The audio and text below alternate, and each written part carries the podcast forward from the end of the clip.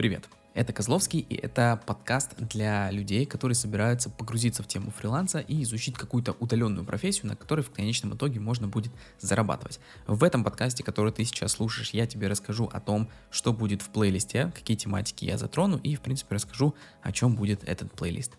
В первую очередь, а, первые подкасты будут посвящены профессиям фриланса.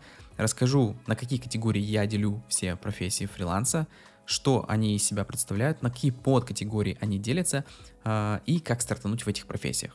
То есть расскажу несколько способов, каким образом ты можешь начать изучение той или иной профессии. Э, они будут как бесплатные, так и платные. Во второй категории я расскажу об организации работы, где лучше всего заниматься фрилансом, какие есть подводные камни, к примеру, если ты выбираешь заниматься дома или в коворкингах или в кафе.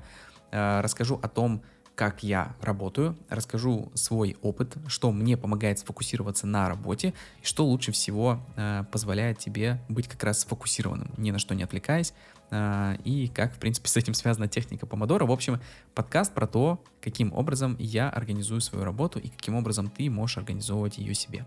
И третья категория будет связана с дальнейшим развитием как фрилансера, то есть когда ты уже э, будешь заниматься фрилансом, как развиваться именно не про ну, поговорим не про специальность, хотя про это тоже будет отдельный подкаст, третий, э, каким образом развиваться именно как специалиста. Но последний подкаст будет про то, как развиваться именно в медийной сфере.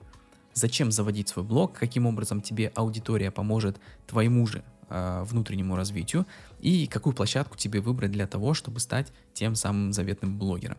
То есть вот такой будет плейлист от и до. Я расскажу про профессию фриланса, какую тебе стоит выбрать, как ее выбрать, как начать э, погружаться в нее, как начать на этом зарабатывать, где лучше всего работать и как в конечном итоге стать блогером.